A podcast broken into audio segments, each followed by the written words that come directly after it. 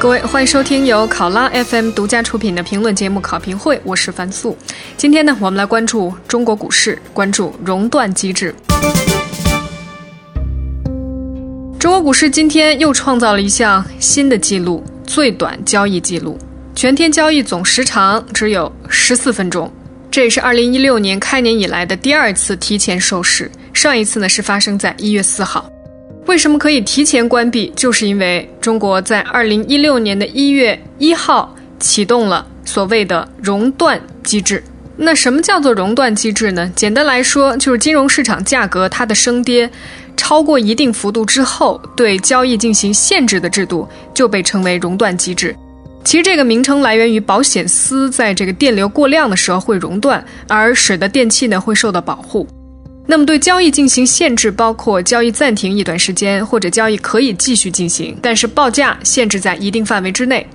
中国资本市场三大交易所上交所、深交所和中国金融期货交易所，在去年十二月四号的时候同时宣布，在二零一六年一月一号起正式实施这个熔断机制。那么中国的这个熔断机制主要的规则是什么呢？就是沪深三百指数比前一个交易日收盘首次上涨下跌达到或者超过百分之五的指数熔断十五分钟之后恢复交易，十一点半之前未完成的指数熔断延续到下午一点之后的交易时段继续进行，直到届满。下午两点四十五分到三点期间，沪深三百指数比前一个交易日首次上涨下跌达到或者超过百分之五的指数熔断到当天下午三点钟。此外呢，沪深三百指数比前一个交易日收盘上涨下跌达到或者超过百分之七的全天交易停止。好，所以一月四号和今天发生的。都是下跌达到了百分之七的阈值，所以就熔断了，烧断了。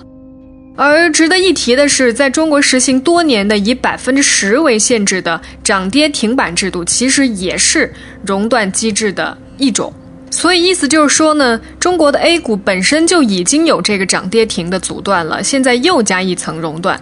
有人就觉得，哎，这算不算一种多此一举呢？二零一六年新年开年才一个礼拜，就已经触发了两次熔断。虽然官方新华社引述业内人士说了，熔断呢不会成为常态，但是这才几天就已经发生两次了。那么是不是意味着从此 A 股就步入了熔断时代了？A 股应该容忍熔断成为常态吗？这个备受外界质疑的制度到底本身出了什么样的问题呢？如果要改善的话，应该从什么方面来入手？这两次股市的下跌到底跟熔断机制有什么样的关系呢？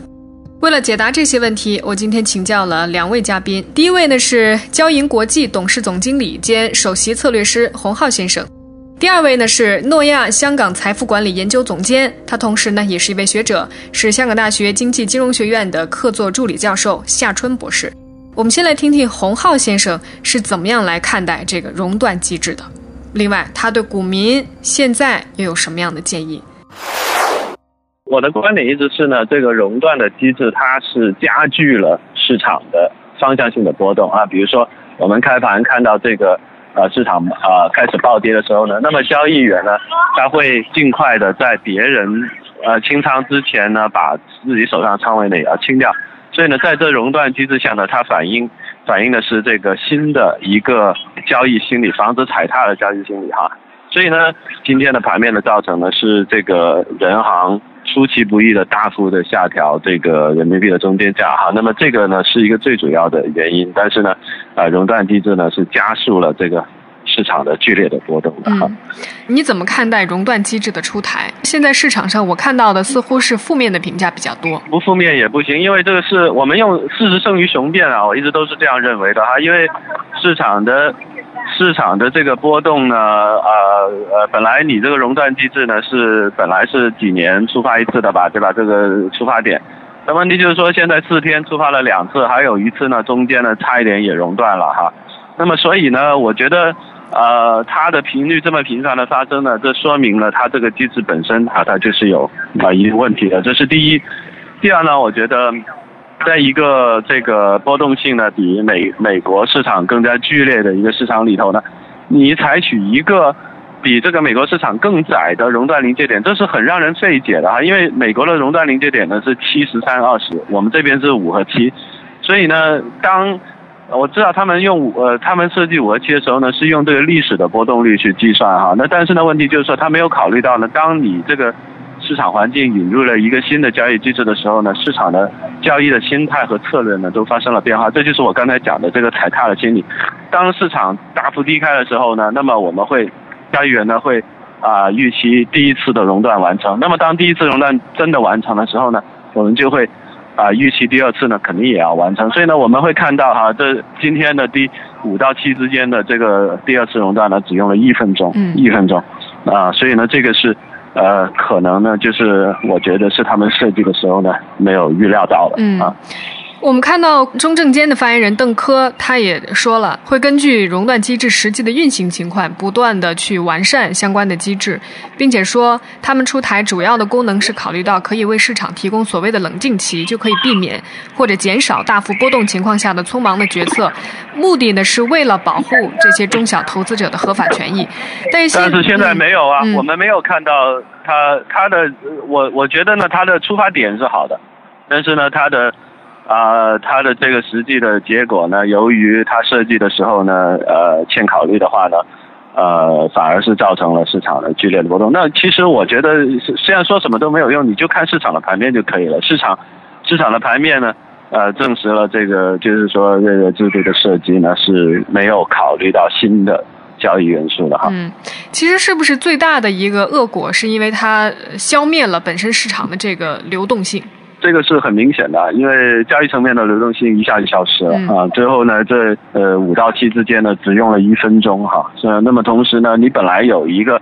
啊有一个这个跌涨跌停板，那涨跌停板的话呢，你假如你千股跌停哈，那么千股跌停的话，你别的股票还是可以交易的，所以呢，你的买盘还是可以接入别的股票。那么这种买盘呢，它是可以去啊拖住这个，就是对市场的下跌呢有一定的承接的作用的哈。那现在呢？你干脆呢，还没到十个 percent，你就把大家都都停掉的话呢？那么这些本来应该有的买盘呢，也消失了。所以呢，这个也是造成了这个流动性萎缩的一个原因。那么市场流动性一萎缩的话呢，啊，那么就会造成了这个估值的啊倍数的下降呀，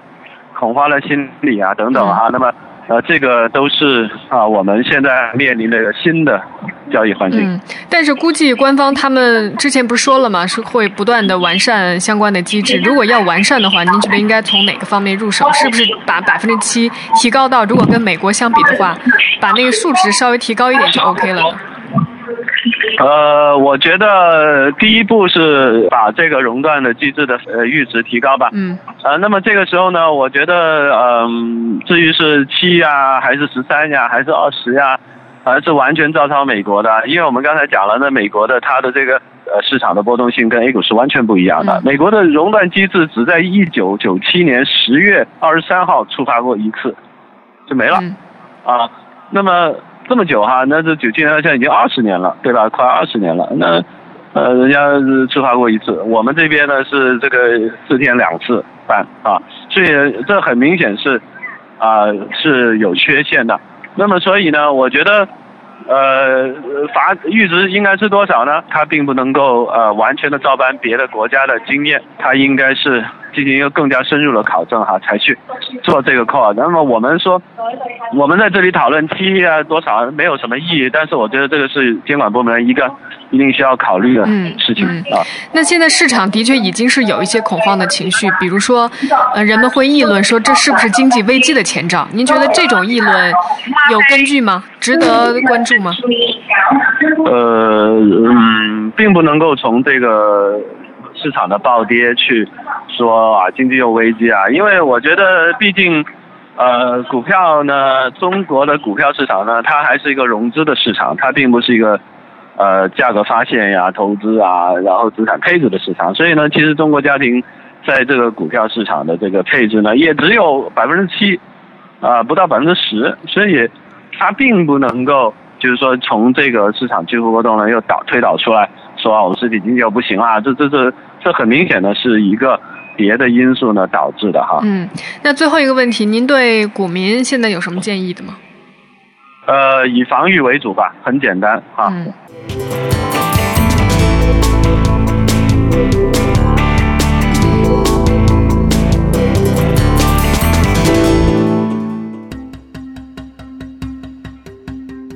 好，谢谢洪先生，还是建议大家防御为主。那么接下来呢，我想请夏春博士更加细致的跟我们讲解，到底熔断机制是一个什么样的机制。我们知道这个机制其实并不是中国独创的。夏春博士发表在 FT 中文网上的一篇文章《金融市场熔断机制利弊谈》里面就帮我们梳理过，其实，在世界三十多个国家，大家都在实行着不同形式的熔断安排。那么，中国跟其他国家相比，特殊的地方在哪里？中国熔断机制的优点和缺点分别是什么？我们来听夏博士的解答。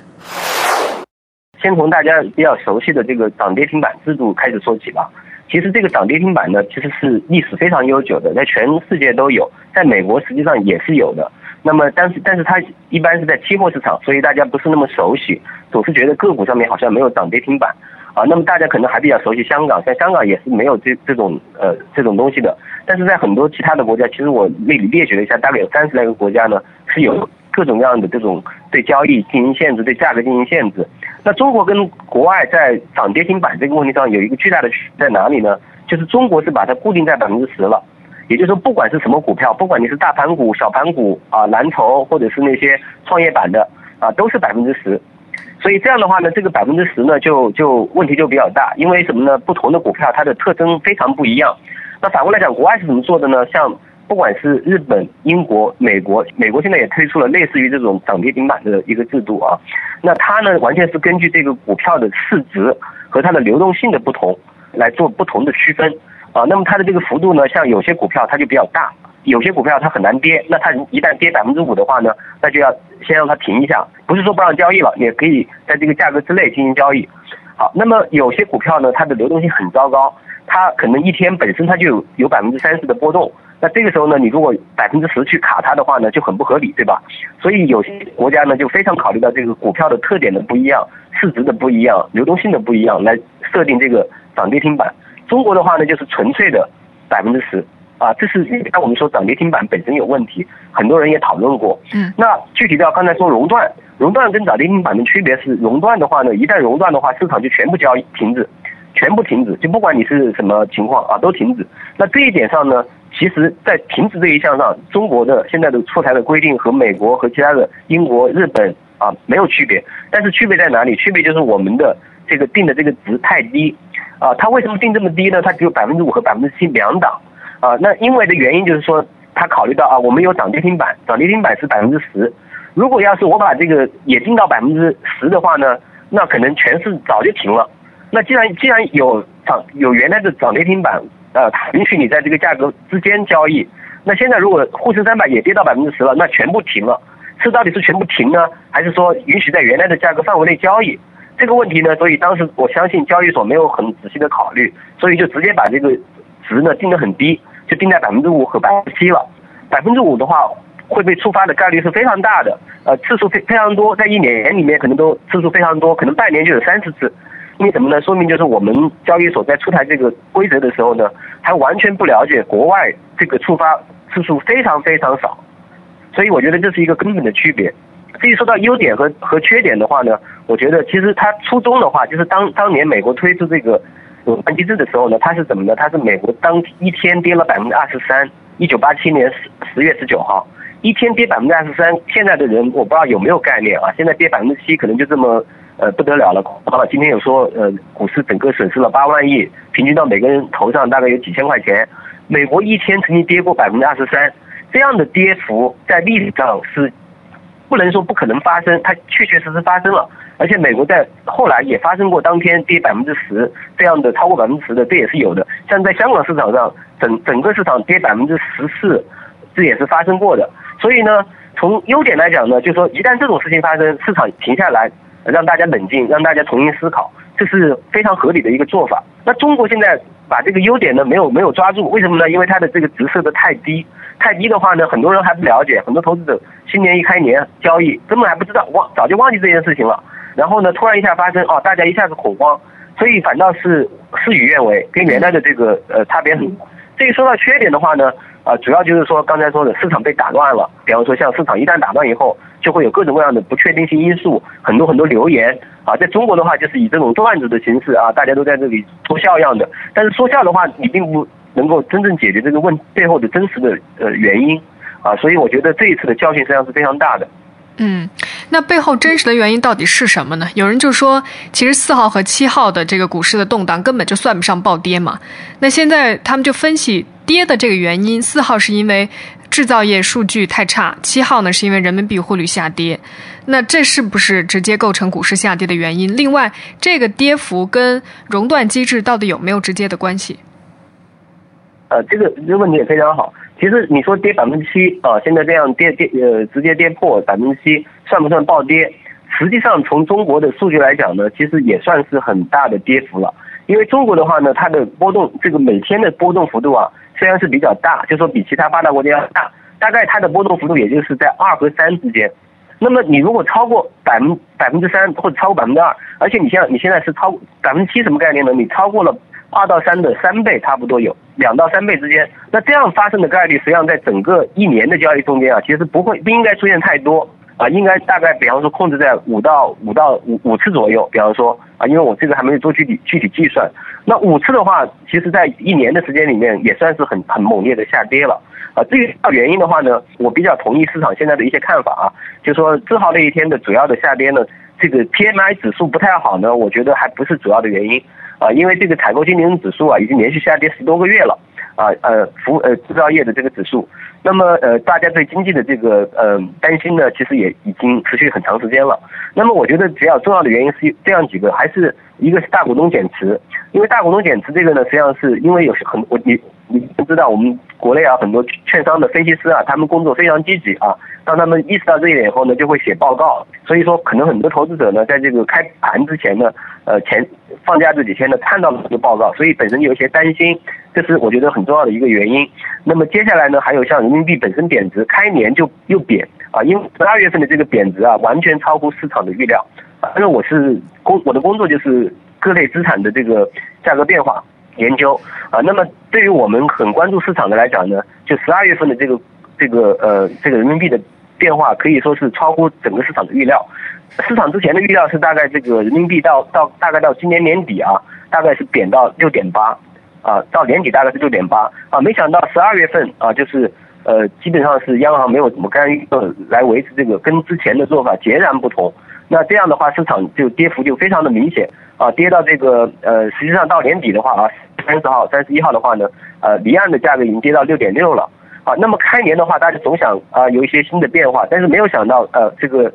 开年又跌啊跌到六点六五，然后后来呃昨天你像六点七，那这样的一个幅度啊，包括中国的政府这个中间也没有出来做一些什么解释啊，因为之前都说没有贬值的基础嘛啊呃包括中间还进行了一些人事人事的更换啊，把长期负责外汇管理的这个呃易纲呃副行长把他调到中财办去了。所以当时市场上呢，呃，还有一些呃说法。那么现在一旦这个市场连续下跌以后呢，这种因素啊，包括刚才说的大股东减持这个因素啊，就变得非常的啊，这个破坏性对市场有破坏性啊。这个我觉得呃。这是我认为排在最前面的两位的因素啊。至于说到 PMI 呢，我觉得相对来讲相对次要一点点。那么当然还有一些其他的因素，那就相对次要了。呃，包括像市场外围的那个十二月三十号，呃，中国本身在那一天最后一个交易日跌了百分之一，海外市场也跌也在下跌。所以说呢，这也是一个一个因素，相对变相相对来讲次要一点。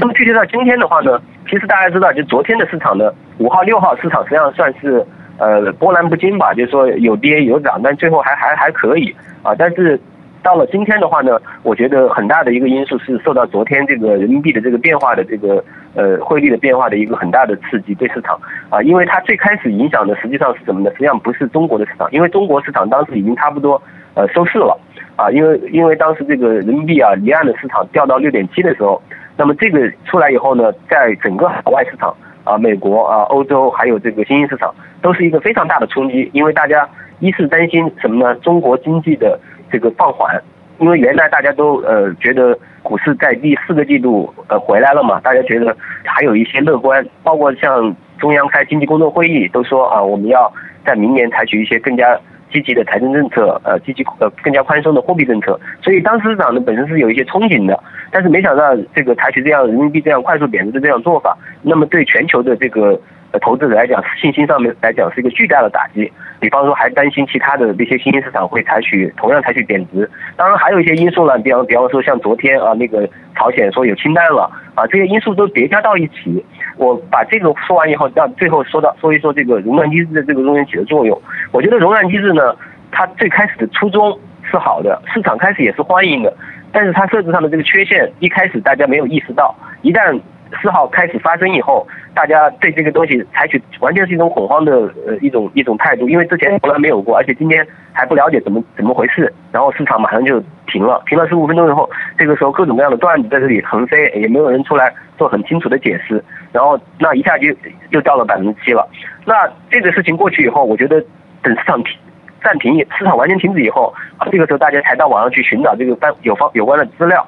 啊，那么这个时候呢，到了相对来讲呢，就是说到了呃五号六号，我觉得还还好，啊就没有没有再次发生。但是到了今天呢，我刚才说的外围的这些因素，再加上这个本身这个呃熔断的这个触发的值太低，所以说就根本来不及反应了。可以说百分之五和百分之七之间隔得太低。那么我觉得熔断机在这个过程中间呢，实际上是一个不认为它是主要的因素，我认为是次要，确确是加剧了这个事情的发生。因为我们以前提到什么磁吸效应啊。呃，这个实际上这个词我我很早就七月三十一号的文章其实都有都是有的，呃，它实际上就相当于一个吸铁石一样的啊，把这些人啊就是吸进来了，价格就快速的往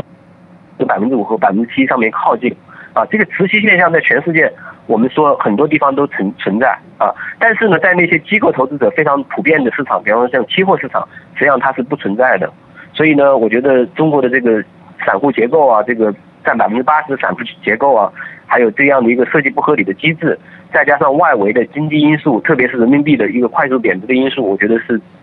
最近这呃两次啊四号和七号呃两次熔断的这个背后很重要的原因。嗯。那现在其实我们再回看哈，当初监管机构他们出来的表态，说这个机制出台当然是希望保护投资者，特别是中小投资者的呃合法的这个利益。那他们也知道说这个一定的是要经过不断的修改才能够不停的去完善。如果说接下来想要去让它完善的话，您觉得最应该入手的应该是什么？是不是直接把它的这个呃的数值提高就可以？呃，这个你这个问题也非常好。其实我最近也在思考这个问题。其实最重要的一点呢，就是我们现在在急于下这个到底怎么调这个结论之前啊，我觉得说到底就是要证监会去请一批专家啊。国内大学其实有做这个研究的，只是记者也不知道这些人啊，记者都是采访经济学家去了，就是银行里的经济学家啊。其实他们很多人并不了解这个事情。那么把这些数据拉过来啊，看看看看历史上的啊中国的这个呃价格的波动幅度啊，那么特别是我前面。讲到的就是涨跌停板这个制度，到底这里面的弊端在哪里啊？特别是中国还有像 T 加一啊这种跟国外的这种 T 加零不同的地方。那么现在如果要是要我呃简单的做一个答复呢，就是说如果要我来做这个建议的话呢，我的建议其实也不复杂啊，我就是两句话。第一句话呢，我觉得首先呢，如果你要想保留这个涨跌停板，因为涨跌停板实际上是呃全世界很多国家都有的啊，那这个是。但是我的我就讲指出这一点，就是说全世界的涨跌停板制度多数是以跟这个股票的特征、流动性以及它的市值啊有关。那么我觉得应该跟朝这个方向去努力啊，而不是固定在百分之十，可以把这个幅度适当的放大一点啊。这是这是我觉得我第一个想提的建议。那第二点呢，我就说在涨跌停板制度提高的幅度的这个情况下啊。调整的幅度下，对这个现有的这个熔断机制呢，应该把这个触发的这个值啊调高。你像美国的话，它不光是呃第一级是百分之七，而且呢，它还有一点就是说，它设置的触发的这个标准啊，不是以昨天的价格决定的，它是什么呢？它是每个季度，比方说一月一号、四月一号、一月、四月、七月、九月吧，就是在这个月度的第一天宣布，根据上一个月每天的价格。收盘价，我算一个平均数，然后这个价格就固定了，管三个月，这是跟我们中国不一样的啊，它是管三个月固定下来。那它的目的是什么呢？它就是说，我的这个价格啊，我不要被短期的价格所所所变化。比方说，如果我们用到中国来讲，中国实际上去年第四季度，比方说我们说一月一，假如一月四号开始宣布一个一个数，那实际上是十二月份的这个股票的每天的回报，呃，每天收市价的一个平均，其实这个平均价其实蛮高的，呃，因为主要在三千六百点左右啊。当然我说的是上证了，呃，沪深可能不一样啊。那么算出来以后，接下去呢，你是跟这个数去比百分之五、百分之七，本身百分之五、百分之七低了，而且本身呢受到这个当天的这个价格、前一天的价格呢影响太大。所以呢，我觉得，呃，这一点我觉得应该借鉴过来，同时呢，把百分之五和百分之七都要相应提高。美国是百分之七，百分之七什么概念？百分之七一天下跌百分之七，在美国，美国的市场，因为我前面讲了，它不像中国波动那么大，它下跌百分之七，基本上我们算过，要七到八年才会出现一次。那中国的话，如果你要用用这个标准去套的话，你就可以想想你的这个百分之五要调到多少。假如现在这个百分之五要调到百分之。八百分之九，那你要去看涨跌停板会受到什么影响？因为现在如果百分之十肯定不行，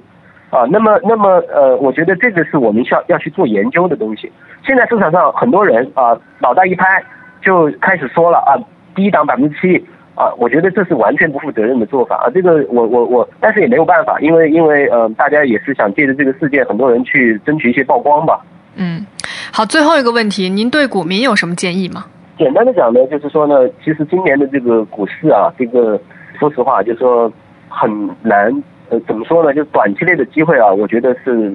不大啊。中国的这个经济啊，这个呃，这个三千六百点到底现在是不是呃高了？